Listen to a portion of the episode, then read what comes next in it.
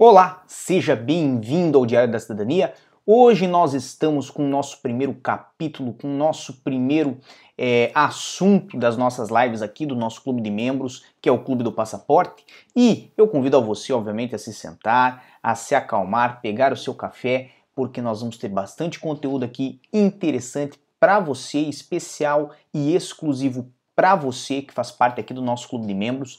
Lembrando que você pode participar pelo tempo que quiser aqui do nosso clube de membros, mas as vantagens são muito positivas. Você não deixa de ter acesso aos conteúdos naturais aqui do nosso canal, mas tem também o acesso a um conteúdo exclusivo, elaborado especialmente para você, elaborado aqui pela nossa equipe, para que você se informe mais a cada vez. Nós hoje temos um assunto muito interessante que é os vistos consulares, como funcionam as análises dos processos deste tipo, desses tipos de vistos.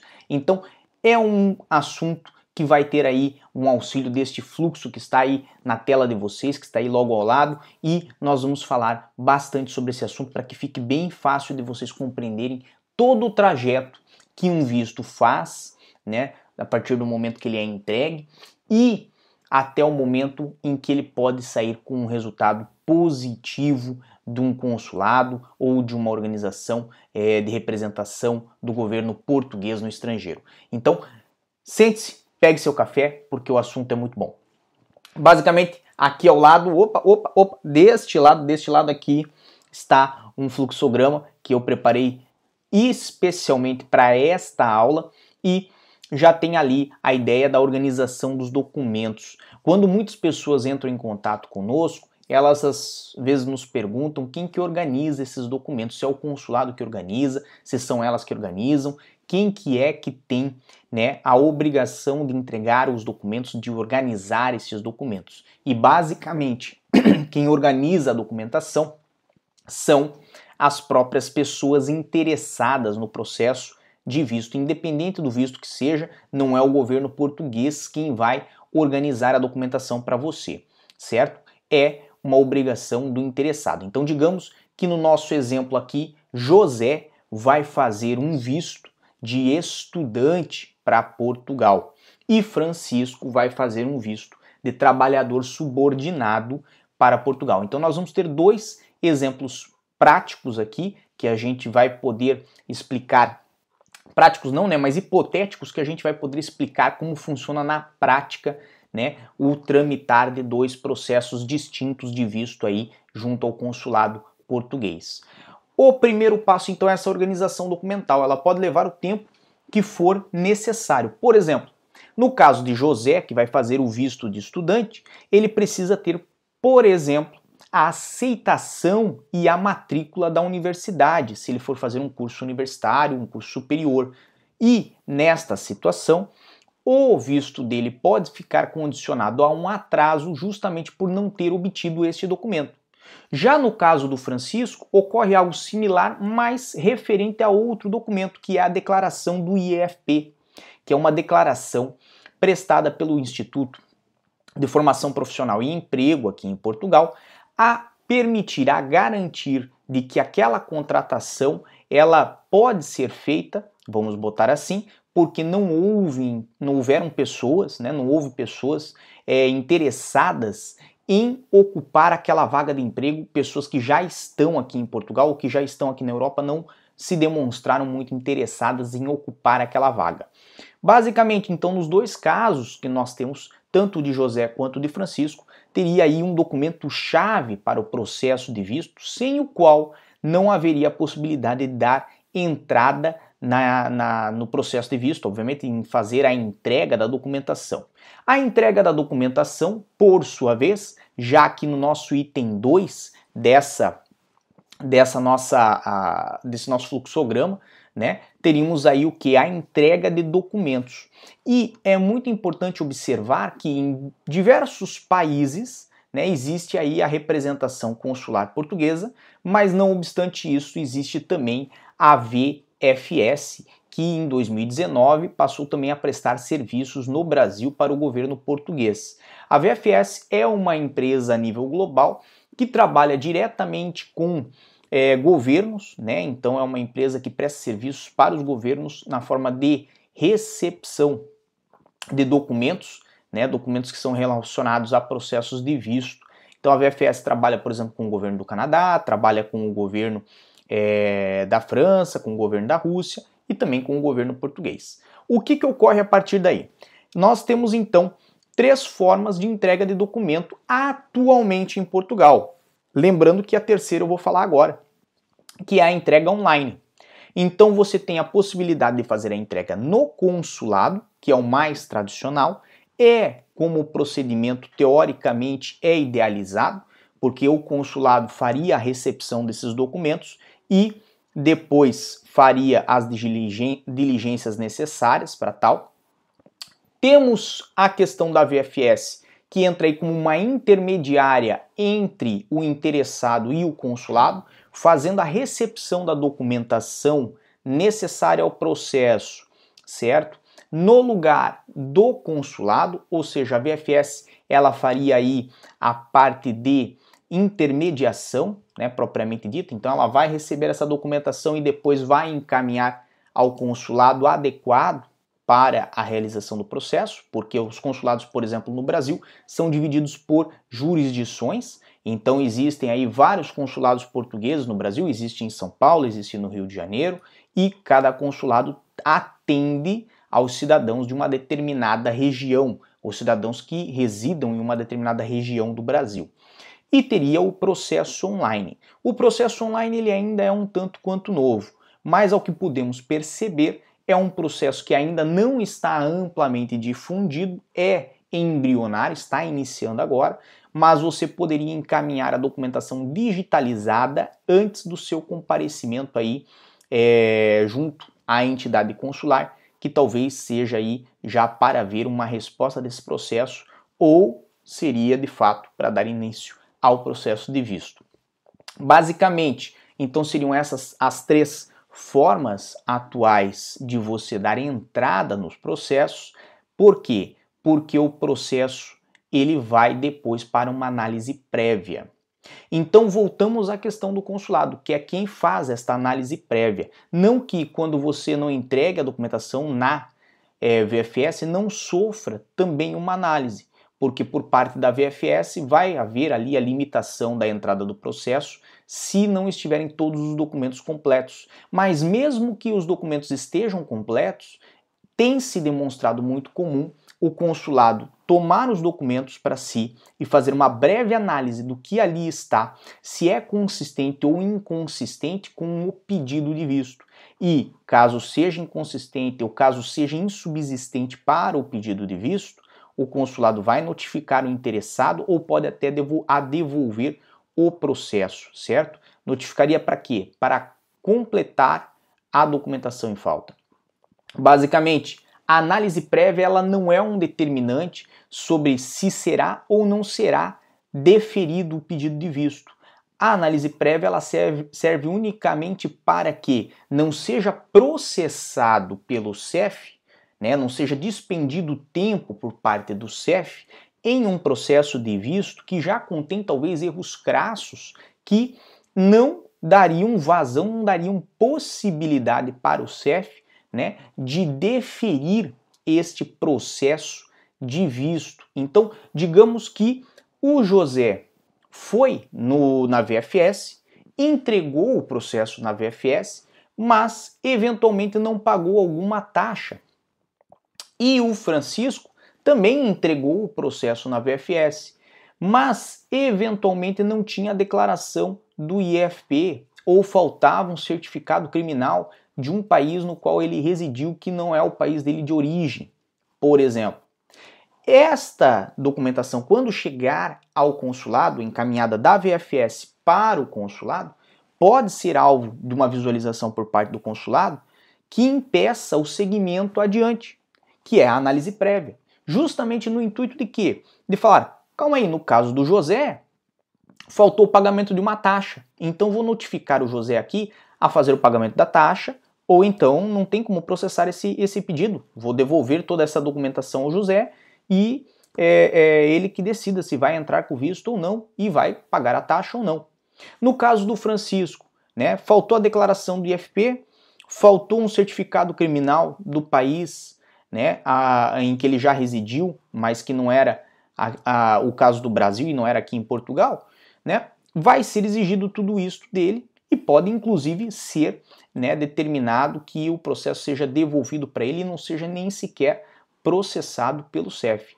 Isto é uma forma de realizar uma poupança de tempo, porque seria um processo que, se chegassem à mão do CEF, estariam já com erros crassos que ocasionariam, evidentemente, né, no indeferimento do processo e faria com que o processo, por fim, é, é, é, fosse indeferido e, e não tivesse é, é, nenhum resultado positivo para o seu interessado.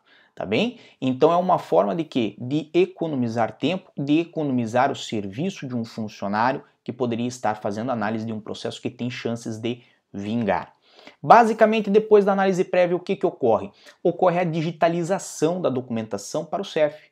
Mas não é toda a documentação que é entregue no processo de visto que vai ser encaminhada ao CEF, vez que existem alguns limites, né, por conta do sistema, ao que se encaminha ao CEF. Então, atualmente o limite é 20 páginas. Neste limite de 20 páginas, muito pouco do que muitas vezes é juntado num processo desse tipo é encaminhado ao CEF. É só aquilo que é essencial, é só aquilo que é primordial.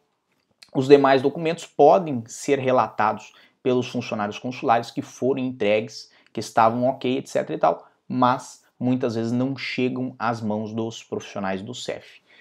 Depois desta digitalização e do envio dessa documentação ao CEF, nós temos aí a nossa é, sequência de etapas, né? Então, estamos aqui na digitalização e envio da documentação ao CEF e Após isso, nós vamos para uma fase de recepção por parte do CEF. Então o CEF recebe essa documentação, deixa é, em ordem cronológica do seu recebimento é, é, nas pautas de serviço dos funcionários que fazem análise é, desse tipo de processo e após obviamente esta recepção o CEF também notifica alguns órgãos é, solicitando informações acerca do processo ou do interessado. Então vamos pegar aqui o exemplo do José. O José tinha feito o visto de estudante e vamos supor que o visto dele chegou até esta fase. Chegando nesta fase, o visto dele de estudante é vinculado a uma universidade, uma Universidade Nova de Lisboa, por exemplo. A Universidade Nova de Lisboa prestou uma declaração ao CEF e pode ser solicitado por parte do CEF neste momento a confirmação da veracidade dessa declaração, justamente para que pessoas má, mal intencionadas, né, não vejam ali uma oportunidade de defraudar o sistema. Muitas vezes que essas declarações são encaminhadas de forma eletrônica. Então perceba, o CEF ele tem o cuidado de verificar as informações que estão ali colocadas no processo, justamente para que não ocorra né, a, a fraude, né, e a, a, mediante a fraude possa daí alguém obter um visto que lhe seria indevido, ou né, também para que não, não ocorra a indução do funcionário público do CEF, do funcionário que atua no CEF, ao erro. Então, nessa situação, é muito normal a, a partir desta recepção, né, solicitarem-se informações. Informações a universidades, informações às finanças, à segurança social, a informações de caráter, né, obviamente, de cunho da justiça e criminal. Então, informações de tudo, de todos os tipos, né? De, de tudo o que seja relacionado àquele processo. Lógico, não faria nenhum sentido ao caso do nosso amigo José, que vem para estudar, fazer uma, uma solicitação de informações à área responsável pelo trabalho e pelo emprego, certo? Por quê? Porque não é o fundamento do visto dele. Mas já no caso de Francisco, que pediu um visto né, para é, é, trabalhador subordinado e, colocou naquele visto uma declaração do IFP, faz-se ali uma é, verificação com esta área responsável pelo trabalho e emprego. Se a declaração, obviamente, ela é é, verdadeira e ao mesmo tempo faz-se é, uma tomada de informações sobre o contingente global de emprego. Lembrando que, óbvio, neste ano de 2019, este contingente se encontra, a aplicação desse contingente se encontra suspensa, né? Foi uma decisão que foi tomada aí no final do ano 2019 e início de 2020. Aliás, neste ano 2020, eu que, que confundi o ano. Então, nesse ano 2020, né, por uma decisão tomada no final de 2019 e início de 2020, realmente foi suspensa a, a aplicação do contingente global de emprego, que é o que este contingente global de emprego é um número X aí de vistos que pode ser é, atribuído por ano para profissionais, trabalhadores subordinados vindos do estrangeiro. Então observe, quando é, o Francisco pediu o visto dele, ele entregou uma série de documentações que agora estão sendo verificadas sobre sua veracidade. E não obstante isso, pode o CEF também entrar em contato com a autoridade tributária aduaneira, né, que são as finanças aqui de Portugal, por exemplo, para verificar se a empresa contratante tem condições é, fiscais, né, não falo nem só financeiras, mas fiscais, se ela tem faturado o suficiente e pago impostos, né, o suficiente para justificar é, a contratação de mais um funcionário e se ela consegue suportar esta contratação mediante o seu o que ela declara faturar de impostos. Ocorre em casos em que a empresa contratante tem é, a disponibilidade de contratar, o interessado tem a declaração do IFP, no entanto, quando chega a, a informação da autoridade tributária aduaneira, a, inform, a informação que vem é de que a empresa não tem condições fiscais de contratar mais funcionários, justamente porque a empresa vem correndo aí, às vezes há um, dois anos, dando prejuízos seguidos e diante desses tantos prejuízos, né, a empresa ela não teria como suportar financeiramente tanto o salário do funcionário quanto os impostos e os outros encargos sociais. Então, verifique que estas pontuações podem sim ser observadas pelo CEF na hora de decidir se vão ou não vão né, permitir um, um cidadão estrangeiro a entrar no país para vir trabalhar. Vão considerar, obviamente, e vão analisar também, né, obviamente, a empresa que está é, realizando esta contratação. A partir do momento que voltam, então, estas informações dessas entidades, seja da área responsável pelo emprego, das universidades, das finanças, segurança social e outros, né? Aí o CEF faz a análise do pedido. Essa análise sempre vai trazer aí uma resposta fundamentada. Então, vamos permitir que esta pessoa tenha o visto ou não vamos permitir que esta pessoa tenha o visto por tal e tal razão. Faltou isto, faltou aquilo, não, não, não era isto subsistente o suficiente, ou faltaram documentações, ou esta pessoa tem, às vezes, uma indicação para o efeito de não admissão, seja no sistema do CEF, seja no sistema integrado Schengen. Isto pode ocorrer. Então verifique que estas informações, elas envolvem também informações da área de segurança, informações que são de outros países da União Europeia que são prestadas dentro do sistema Schengen. E isso tudo pode impedir alguém de obter o visto, porque durante o momento da análise do pedido, né, é, sendo verificado um desses fatores, é um fator impeditivo da concessão de um visto de residência, como por exemplo, não só obstante isso, mas é, impediria a pessoa a retornar mesmo que a turismo em alguns casos.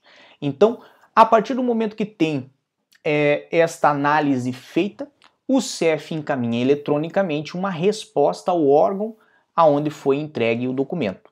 Basicamente, o CEF vai encaminhar isto ao consulado. O consulado, se é, foi quem recepcionou o documento do interessado, vai entrar em contato diretamente com o interessado. Se recebeu a documentação a partir da VFS, vai encaminhar a VFS. A VFS é quem vai ficar responsável por este contato com o interessado e encaminhar esta resposta fundamentada ao interessado e em que forma que isto ocorre, tanto por parte do consulado quanto por parte da VFS, na forma de uma notificação. Então, essa notificação ela não é por e-mail, ela é, é, geralmente, né, e o mais usual é na forma escrita e você quando recebe assina essa notificação e essa notificação vem ali com a razão pela qual foi deferido ou indeferido. Se foi deferido, muito provavelmente você vai ser convidado aí ao consulado AVFS para fazer a aposição do visto no passaporte. Isso no caso do interessado, do José ou do Francisco. Se for indeferido, vai vir uma notificação. Como por exemplo no caso do José. José recebeu uma notificação de que ia ser indeferido o visto dele. Foi indeferido por qual razão? Porque a declaração que ele colocou da universidade indicava que ele teria um curso de um ano. E ele deu entrada em um visto, por exemplo, da categoria D4, né, que é o visto de residência para estudante do ensino é, é, superior, aqui em Portugal.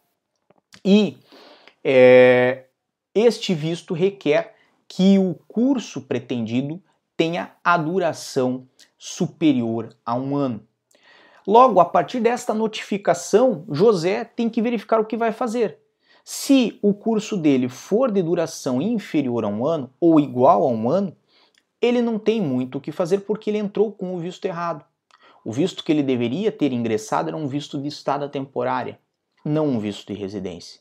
Agora, no entanto, se ele tinha um curso cuja duração é superior a um ano, mas a declaração veio grafada da forma errada, ou a, ou a declaração veio a prestar a informação de forma é, é, equivocada, de uma forma que não estava muito esclarecida a duração total do curso, vale a ele entrar em contato com a universidade, buscar uma nova declaração com a correção e apresentar ao consulado e ao CEF juntamente né, com as suas razões, porque ele tem a possibilidade de recorrer para o próprio órgão desta decisão. Veja, esta possibilidade, ela é, obviamente nós estamos trabalhando tudo de forma hipotética aqui, ela é extremamente vinculada ao direito ou não né, do José de fazer o referido pedido de visto de residência. Agora, se ele errou a princípio ao fazer o pedido de um visto de residência quando deveria ter feito um de estada temporária, não há possibilidade de, obviamente, obter êxito no seu recurso. Então, basicamente essa notificação do interessado, ela serve obviamente para dar conhecimento à pessoa de que é, houve o processamento do pedido de visto, de que houve ali uma decisão é, deferindo ou indeferindo esse pedido, né? E em qual sentido foi esta, este, este indeferimento, né? Mas também é importante esta notificação para que é, a pessoa, a partir daquele momento, possa tomar suas atitudes no intuito, obviamente, de é, é, tentar reestruturar esse processo ou abandonar ele de vez. Vamos pegar aqui o caso do Francisco. Francisco teve uma notificação de que não seria possível a concessão do visto de residência para ele, porque a empresa em questão não tem condições fiscais de o contratar. Nessa situação, há muito pouco que o Francisco em si possa fazer. É possível até ele buscar meios próprios é, e demonstrar esses meios próprios ao consulado, explicando que caso a empresa não consiga manter a sua honra, né, a honra da sua palavra e do seu contrato com o Francisco, ele mesmo pode se manter. Mas a base essencial daquele contrato, e obviamente daquela mudança e daquele visto que está sendo dado para aquela mudança de país é a existência desse contrato. Se o contrato vier a falhar, ou se o contrato vier a não ser cumprido porque a empresa não tem condições fiscais e financeiras de cumprir, né, Francisco ficará numa situação precária aqui em Portugal. Lembrando que este visto, que é o visto D1, né, do, do profissional subordinado, ele ainda é, requer por parte aí da empresa contratante é uma responsabilização diante deste funcionário que ela está trazendo do estrangeiro. Então, esta é uma situação que, por mais que você possa ainda bater, buscar o recurso, existe aí uma razão também muito forte para que não seja concedido esse visto. A contingência, a, o contingente global né, de emprego também é uma razão muito forte, difícil de se contornar. Mas, como eu disse, neste ano 2020 ele não existe, nós não vamos trazer um caso é, é, de forma desnecessária aqui ao nosso vídeo. Basicamente, então, o fluxo, o processo, o funcionamento de um processo né, de visto, ele segue essas etapas. Primeira, a organização de documentos, depois vem a parte da entrega dos documentos, né, a um desses três, é, é, uma dessas três formas, ao consulado, a VFS ou online. Uma análise prévia ocorre ali, nada né, que possa é, criar um grande tran transtorno ao, ao interessado. Após essa análise prévia, digitalização e envio da documentação ao CEF. Depois disso, o CEF faz a recepção dos documentos. Após isso, ele faz aí o pedido de informações a vários órgãos né, que colaboram com o CEF nesta questão dos vistos. Né, analisa o pedido, analisando o pedido, ele faz a, a, a apresentação da resposta para o órgão que recebeu o pedido e, a partir disso, é a notificação do interessado. Então, primeiro aqui, nós desconstruímos a razão pela qual é, é, não se vale a pena discutir no consulado sobre o deferimento ou indeferimento do visto, porque essa análise, como se demonstra, né, fora a parte da análise prévia, a análise essencialmente é feita no CEF. Segundo, nós é, trazemos aqui nesse demonstrativo, e agora você pode compreender o porquê que esse processo ele comumente demora algum tempo a ser é, é, realizado, né, concluído no seu todo. Geralmente o prazo aí são 60 dias, né, às vezes isto passa, vai a 90 dias, tudo depende do, do número de processos, da, da situação da época do ano. Por exemplo, agora estamos a vir numa época do ano que é a época de, de junho, julho, agosto, onde há muitos processos que são é, é, consulares de visto, obviamente, mas são vistos de estudante. Aliás, quando nós pegamos a realidade do Brasil atualmente, né, praticamente 76% dos processos ingressados nos consulados no Brasil são de visto de estudante. E esta é a época onde ocorre o maior fluxo destes pedidos, justamente porque as aulas iniciam-se em setembro. Então perceba, nós temos aí uma grande razão pela qual ocorrem os atrasos nos processamentos dos pedidos de visto, certo? Temos ainda aí a observação de que o CEF verifica toda a documentação que importa, né, para o processo de visto, inclusive com órgãos é, externos ao CEF, então desde finanças, área da justiça, é, as universidades, área de emprego, obviamente tudo isso desde que seja relacionado ao processo de visto, porque o CEF não vai fazer um pedido a uma universidade de referente a um, a um indivíduo que entrou com um pedido de visto para vir trabalhar em Portugal. Não faz sentido nenhum, né? E nós temos ainda a situação de, de compreender através aí deste fluxo e obviamente do nosso do nosso vídeo de hoje, né? De que mesmo que ocorram algumas situações é, desfavoráveis na análise do seu pedido, você tem a possibilidade de fazer apresentar aí um recurso ao próprio órgão e buscar uma reanálise desse pedido.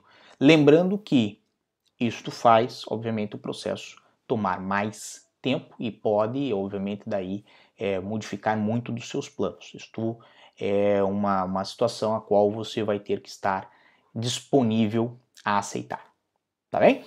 Então, agora eu acho que nós conseguimos sanar aí a dúvida da maior parte dos nossos é, é, inscritos e de quem faz parte aqui, obviamente, do nosso clube de membros. Se você é, gostou do nosso material, bota um joinha, que eu agradeço sempre o joinha, ajuda-nos a medir o nosso termômetro para medir aí o que é interessante ou não é.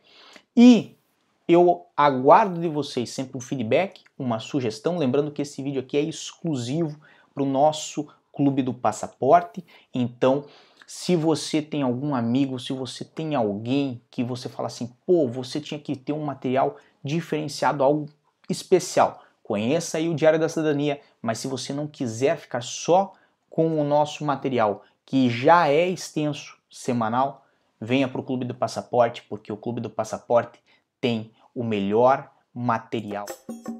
O que você acaba de assistir tem caráter educativo e informativo. Compõe-se de uma avaliação genérica e simplificada. Agora, se você quer saber de fato como as coisas são, você vai ter que ler.